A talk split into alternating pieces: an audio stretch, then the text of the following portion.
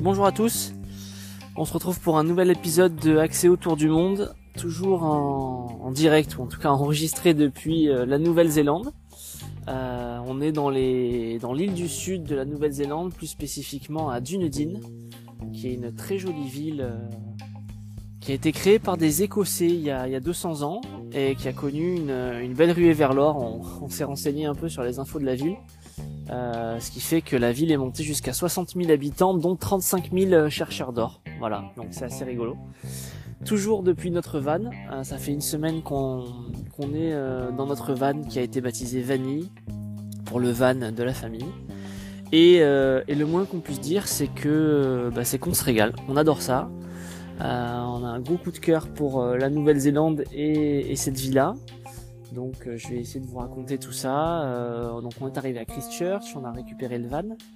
Euh, en Nouvelle-Zélande, en gros, on a un van qu'on appelle self-contained, c'est-à-dire que on stocke nos eaux, nos eaux usées. Donc on a la possibilité de pouvoir dormir à peu près partout. quand je dis à peu près partout, c'est dans, dans les zones qui sont autorisées. Donc on a trois niveaux de d'endroits en fait où on peut dormir. Donc on a un free camp, qui est l'endroit où je vous parle, c'est-à-dire en gros un parking dans lequel euh, il y a ou il n'y a pas des toilettes. Donc euh, on choisit toujours un parking euh, qui a des toilettes. on a le camping low cost qui est pas loin du free camp mais qui est un petit peu plus aménagé, qui lui va coûter entre 10 et 25 dollars la nuit. Et puis on a les campings, les vrais campings avec des emplacements pour les vannes qui eux sont plus autour des 60-70 dollars la nuit, euh, dans lequel on va surtout trouver des douches chaudes, une cuisine. Souvent, il y a des, installations pour les pour les enfants et on a la possibilité de brancher le van à l'électricité pour avoir euh, euh, l'accès aux prises 230 volts, sachant que sinon le van est autonome avec une batterie secondaire qui nous permet d'avoir de l'électricité, un frigo et des, des prises allume-cigare également. Voilà, donc euh, depuis Christchurch, nous sommes partis euh, faire un tour des îles du Sud. Euh, on, suit beaucoup un, site, un guide qui s'appelle KiwiPal, qui donne un, parcours qui, est intéressant. Donc on, pioche dans ces idées-là, plus ce qu'on avait pu voir par ailleurs. Et, et, donc là, on se prend énormément de nature. Alors, il fait froid. il fait plus froid que bah, que des pays euh, par rapport aux pays euh, d'où on vient. Même si c'est l'été, euh, on a des températures qui sont plutôt autour des 15-25 degrés, on va dire, pour donner une grande amplitude. Et puis l'île du sud de la Nouvelle-Zélande est connue pour bah, pour être assez pluvieuse, hein, c'est pas pour rien que c'est vert.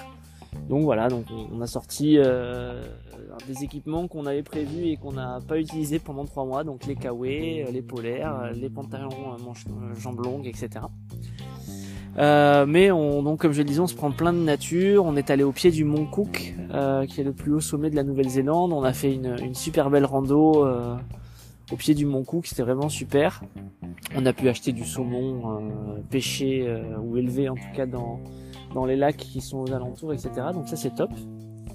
on se faisait la réflexion, on se dit mais bon on a, on a que la vision côté tourisme, mais pourquoi est-ce que c'est aussi bien la Nouvelle-Zélande quoi? C'est-à-dire que partout où tu passes, il y a des aires de jeu magnifiques pour les enfants, euh, il y a des sanitaires qui sont à disposition et qui sont propres, les gens sont polis, euh, voilà, on a, on a un petit peu du mal à voir les défauts. Euh, bon, on a vu dans les plus grandes villes, hein, Christchurch ou Dunedin justement, on a vu quand même, on n'est pas dupe, hein, il y a quand même des, des SDF et il y a quand même, j'imagine, de la misère et tout. Mais c'est vrai que en surface, en tout cas, euh, c'est vraiment, c'est vraiment très très chouette quoi. Voilà, il y a plein de choses qui sont faciles, euh, qui sont là pour faciliter la vie, donc c'est c'est assez plaisant. Et c'est tellement plaisant que euh, on a décidé de sans doute prolonger notre séjour. Ça c'est la décision qu'on a prise hier.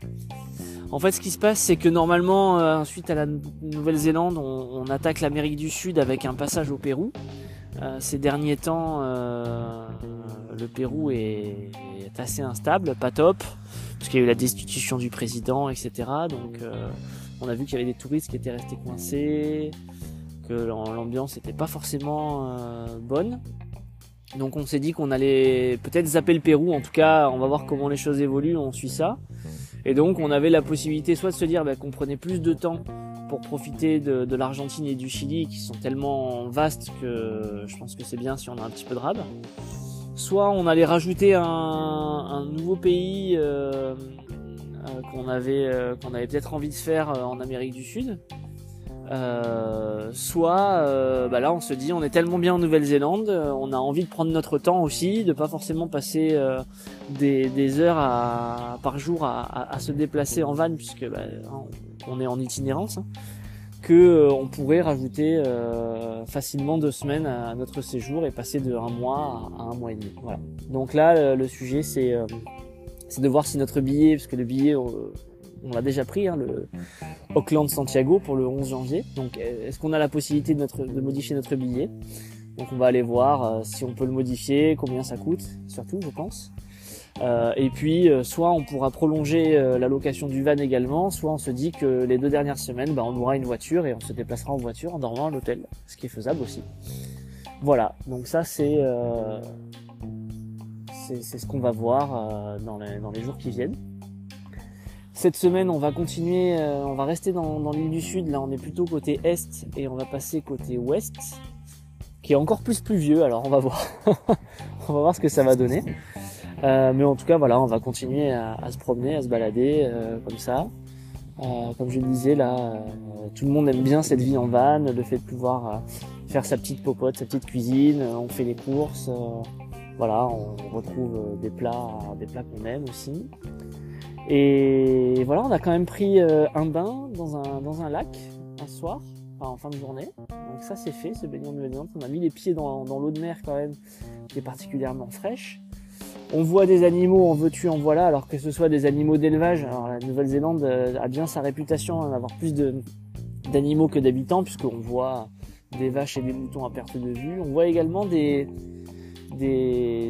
biches en élevage, pas, pas sauvages.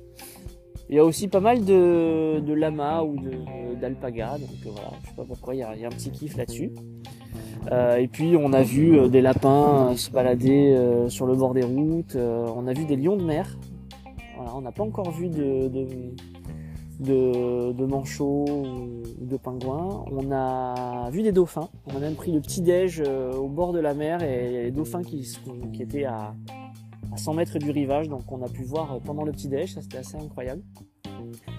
Et puis euh, on voit aussi beaucoup d'animaux morts sur les routes. Alors on se demandait si, euh, si c'était parce qu'il y avait moins de protection euh, que chez nous pour les animaux, ou si tout simplement il y avait plus d'animaux et donc plus d'accidents parce que on compte plus les, hérissons, les petits renards, on voit sur le bord de la route. Voilà, c'est moins rigolo.